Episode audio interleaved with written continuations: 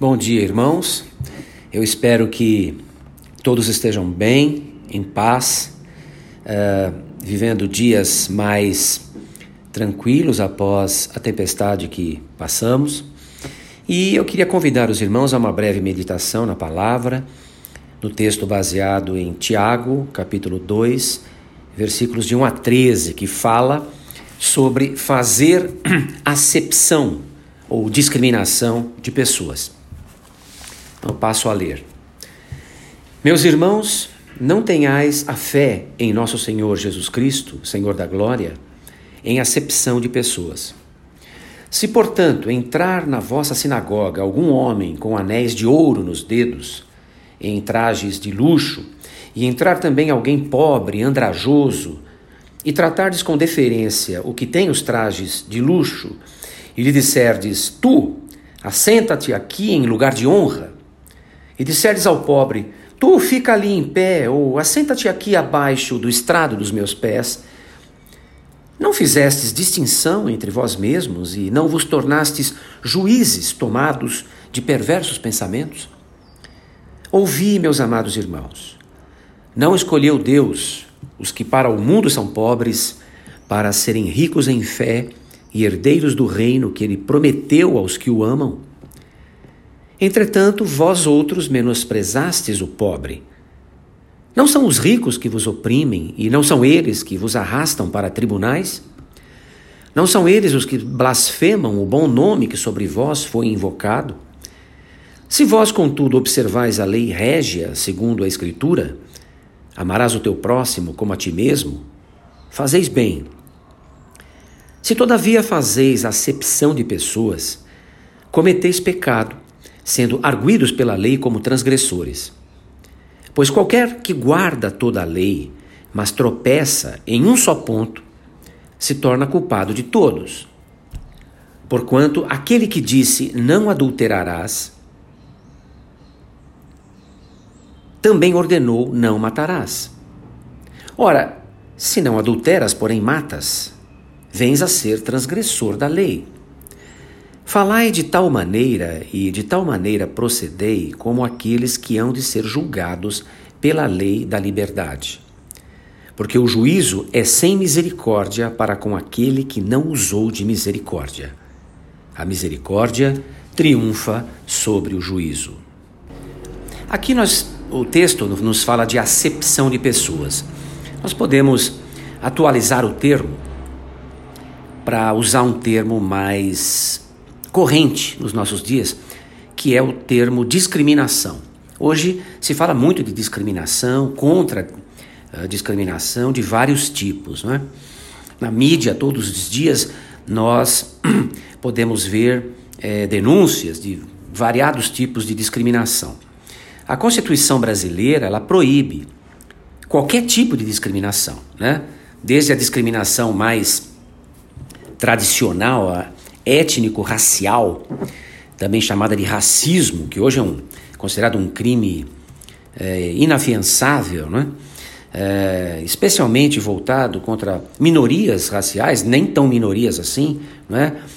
Ah, mas também discriminações de outros tipos, como a discriminação social contra o pobre, não é? contra os desfavorecidos, a discriminação sexual, não é? Em alguns aspectos sendo chamada de machismo contra a mulher, ou a homofobia contra as pessoas é, homoafetivas, como são chamadas hoje, discriminação religiosa contra uh, religiões uh, menos, uh, no, menos populares, né? ou como poderíamos dizer, menos numerosas, né? mas qualquer tipo de discriminação religiosa, é, política, né? É, discriminação contra a opinião, liberdade de opinião, de, é, é, discriminação que revela um autoritarismo, né? uma intolerância sobre opiniões diferentes. E contra estrangeiros também, outras nacionalidades, a chamada xenofobia. Então, existem vários tipos de discriminação que hoje em dia pelas próprias leis e pela sociedade, são cada vez menos toleradas. Né? E isso é bom, isso é muito bom.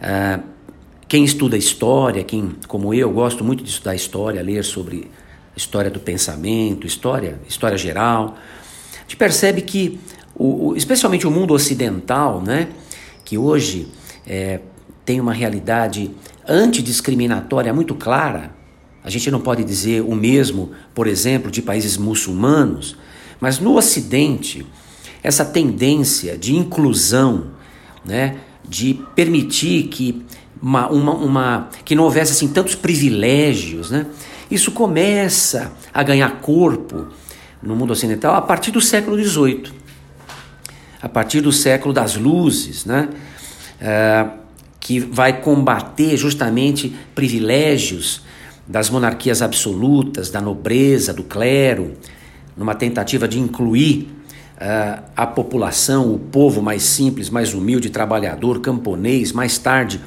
o trabalhador operário das indústrias, das fábricas, na, em uma participação política e econômica cada vez maior. Então, nesse contexto, se insere todo o movimento trabalhista uh, mundial do século XIX, antecedendo a isso a Revolução Francesa, né, que derruba a monarquia na França, derruba a nobreza, derruba o clero com seu poder é, político, né?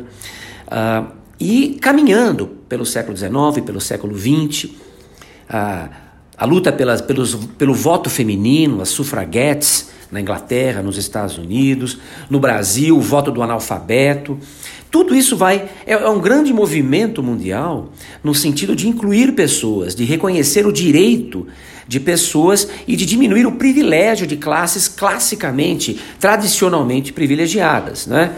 Homens brancos, pessoas ricas, poderosas, nobres, enfim.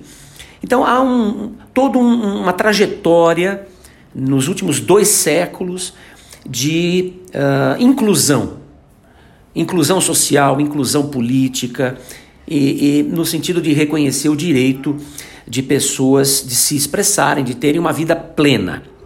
E mais recentemente temos visto também uma luta contra a discriminação, contra outros tipos de, assim, enfim, de outros tipos, né?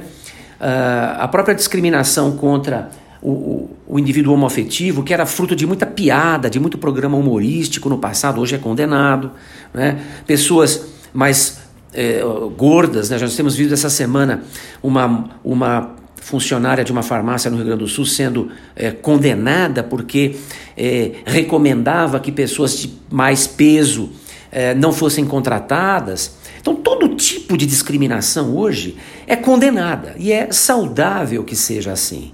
Afinal de contas, é muito fácil você rir do outro, né? De, uma eventual deficiência, de uma dificuldade que a pessoa tem. O duro é você ser o alvo do riso e da chacota dos outros. Então, tudo isso, esse movimento que nesse sentido prega uma, uma atuação politicamente mais correta, de respeito, de procurar se sensibilizar com a dificuldade do outro, é bom, é, é salutar é, e é até bíblico de acordo com o texto que nós acabamos de ler. A palavra de Deus, muito antes do século XVIII, já estabelecia parâmetros de respeito, de tolerância, de amor para com aqueles menos favorecidos. E é o que nós lemos no texto de hoje. A necessidade de tolerância, e mais do que isso, de amor para com todas as pessoas, como se fôssemos e como somos de fato irmãos. Jesus quando falou, em, quando esteve entre nós, ensinou sobre os dois maiores mandamentos. Lá em Mateus 22, de 35 a 40, Jesus é bastante explícito quando perguntado sobre quais seriam os dois maiores mandamentos. E ele diz, uh, quando perguntado, né? Mestre, qual é o grande mandamento na lei? Respondeu-lhe Jesus: Amarás o Senhor teu Deus de todo o teu coração, de toda a tua alma e de todo o teu entendimento. Esse é o grande mandamento. O segundo, semelhante a este, é: amarás o teu próximo como a ti mesmo. Destes dois mandamentos dependem toda a lei e os profetas. O que a palavra de Deus nos ensina, através de toda a sua extensão, é entre outras coisas, a enxergar o ser humano, cada ser humano, da forma como ele nos enxerga. Para ele, somos todos iguais, todos pecadores e carentes da sua glória, como podemos ler lá em Romanos 3:23. E também todos dependemos de Jesus para nossa salvação, como também está lá em João 3:16. Portanto, qualquer ser humano que se arrogue o direito de, de dominar, de humilhar, de oprimir o seu semelhante, está em franco desacordo com a palavra de Deus e não poderá ser abençoado por isso. Pelo contrário, está em pecado. No texto, eh, o texto fala muito da, da, da, da oposição rico-pobre. Né? Claro que não é só essa uh, discriminação que a Bíblia condena. Ele dá como exemplos algumas situações de, de ricos e pobres. Mas a gente precisa entender que o mundo e a vida é, é, é mais é, é, é, complexo, não é? Não é maniqueísta. Todos nós conhecemos uh, ricos, bons e maus, assim como pobres, bons e maus. A Bíblia dá, eh, o texto fala de ricos que oprimem e pobres que são eh, herdeiros do trono. Sim, há uma tendência né, de uma pessoa que usufrui de todas as condições econômicas favoráveis, saúde, educação, dela não se sentir tão carente, tão dependente de Deus e de ter uma, uma dificuldade, uma certa insensibilidade para as coisas espirituais. Isso não é uma lei, não é uma norma, mas é uma tendência. Por outro lado, existe também uma tendência, e a Bíblia fala nesse texto dessa tendência, do pobre desassistido, em dificuldades, não encontrando perspectivas nesse mundo, se voltar para Deus, na sua esperança de uma vida melhor, neste mundo ou no mundo vindouro. Então, são tendências, mas que não podem explicar 100% dos casos, nem para os ricos, nem para os pobres. Muitas pessoas de posse na Bíblia foram pessoas abençoadas. Né? Salomão era muito rico, Barnabé era um homem rico e foi usado por Deus na disseminação do Evangelho. Jó era uma pessoa muito rica. Então não é o fato de ser rico ou pobre que faz de alguém bom ou mal, mas sim a forma como essa pessoa age na sua vida tá? em várias questões, entre elas a discriminação para com o próximo. Há também uma forte influência do ambiente na formação do caráter de uma pessoa. Né? Entendemos ambiente por é, a, a, a presença ou ausência de pais, de família, de educação, de escola, de igreja, é, na, na, formação dos valores de uma pessoa, a, a, a, nutrição que essa pessoa recebeu, o seu desenvolvimento físico, psicológico, afetos, relacionamentos saudáveis, fartura ou carência de uma série de coisas, a exposição à violência, ao desamparo, o ambiente saudável, tudo isso vai contribuir para a formação de um caráter de uma pessoa e que certamente vai se refletir lá na frente na forma como essa pessoa se relaciona com as outras, se relaciona com o mundo e com Deus. É fácil perceber que uma pessoa com condições uh, econômicas favoráveis, não precisará ser muito brilhante na sua vida para manter-se no mesmo nível em que nasceu. Tá? Sendo um aluno médio ou medíocre, no sentido da palavra medíocre como mediano, é, vai se formar, vai ter um nível superior, vai ter uma profissão, vai, ter um, vai conseguir manter, sem muita dificuldade, o nível social que tem. Já uma pessoa pobre, uma pessoa com dificuldades de toda sorte, terá que ter muito mais esforço, valor, persistência e dedicação se quiser ascender socialmente. Então há uma desigualdade já de saída, né? no esforço, na dedicação e no brilhantismo que cada um tem que apresentar, se quiser manter-se ou, ou, ou melhorar de vida. Isso é fácil de entender. Tá? Portanto, existe muito mais dificuldade para o pobre do que para o rico. E isso se reflete também na relação de cada um para com Deus, na sensibilidade que cada um vai ter à voz do Espírito Santo. Mas isso não é uma lei. Nós encontramos ricos, pessoas que têm acesso aos bens desse mundo, mas sabem reconhecer que esses bens são bens passageiros, são bens que não poderão ser levados para uma outra vida, são bens que podem ser perdidos e que não constituem a riqueza verdadeira de uma pessoa. E tem uma relação saudável com a riqueza e com Deus e com o próximo. E existem pessoas carentes desses mesmos bens, mas que os desejam de forma tão é, é, intensa que acabam cometendo loucuras para obter esses bens. Então, não é o fato de alguém ser rico ou pobre que define é, a priori a sua conduta no mundo. Porém, existem tendências que não podem ser menosprezadas.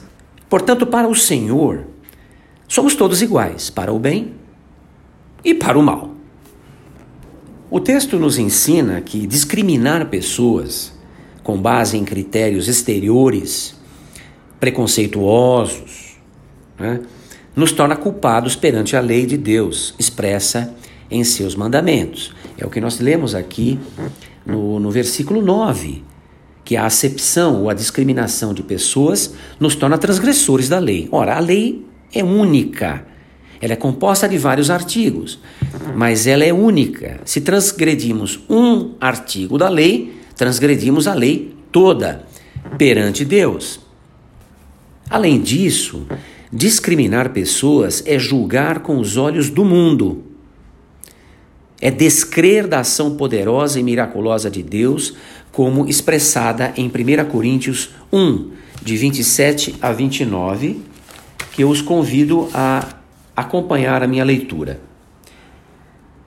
Pelo contrário, Deus escolheu as coisas loucas do mundo para envergonhar os sábios, e escolheu as coisas fracas do mundo para envergonhar as fortes. E Deus escolheu as coisas humildes do mundo e as desprezadas e aquelas que não são, para reduzir a nada as que são, a fim de que ninguém se vanglorie na presença de Deus. Isso também é um princípio bíblico. O Senhor resiste ao orgulhoso, ao soberbo, mas exalta o humilde. Isso podemos ler em vários textos, eh, salmos, provérbios, podemos ver na, exemplificado na vida de muitas pessoas é, que foram que viveram e cujas vidas estão contadas na Sua palavra. O Senhor resiste ao soberbo, mas exalta o humilde. Então, tudo isso é, é, são ensinamentos da palavra para que, nos, para que não caiamos nesse pecado de discriminar, de desprezar, de pré-julgar alguém sabe? De achar que alguém, porque tem uma aparência, ou porque tem uma determinada conduta, ou porque tem uma determinada origem, ela é menos do que eu, pode menos, sabe menos, tem menos potencial do que outra, cuja, cujas características são é, aparentemente mais favoráveis. Não caiamos nessa armadilha. Sejamos sábios e sensatos, guiados pelo Espírito Santo de Deus, que em muitas passagens bíblicas nos mostra como pessoas mais humildes e menos é, é, potentes do ponto de vista na visão humana foram capazes de grandes obras. O próprio Jesus Cristo deu o exemplo, nascendo numa família humilde, numa cidade mais humilde ainda, Belém, né? Existe um versículo que diz o que, que se pode esperar vindo de Belém, é tão pequena, pequena entre as pequenas cidades, numa, em que o pai era um, era um carpinteiro, ele também um carpinteiro, numa pequena província do poderosíssimo Império Romano, mas foi justamente a vida e a obra desta pessoa, Jesus Cristo, nascendo num humilde berço, dentro de uma, de uma estrebaria, que transformou o mundo e conquistou o próprio Império Romano, que nos seus dias oprimia toda a humanidade. De modo que devemos aprender com essas lições da palavra de Deus e agir de acordo com elas no nosso, no nosso dia, trazer para cá esses ensinamentos, aplicá-los na nossa realidade.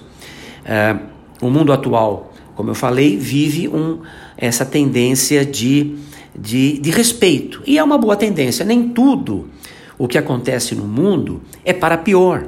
Nós temos também uma tendência de achar que tudo está piorando, que o mundo está é, em decadência e que o fim do mundo está próximo. Tudo bem, em muitos aspectos sim. Mas essa questão da inclusão, do respeito, de não fazer troça, piada da deficiência de alguém, de respeitar democraticamente, isso é democracia, o direito da outra pessoa se expressar, é não apenas saudável, como também cristão. Ninguém foi mais respeitoso do que Jesus Cristo. Ninguém foi mais democrático do que Jesus Cristo. Jesus nunca impôs nada. Jesus fazia convites. Jesus fazia até apelos, mas nunca impôs, nunca obrigou, nunca uh, forçou ninguém a nada. Respeitou aquilo que ele próprio havia criado, o livre-arbítrio do ser humano. O direito que cada ser humano tem de escolher o seu caminho e de escolher o seu destino. Então, sigamos também esse aspecto de Jesus Cristo como alguém que respeita o próximo, alguém que ama o próximo, por ele dá a vida.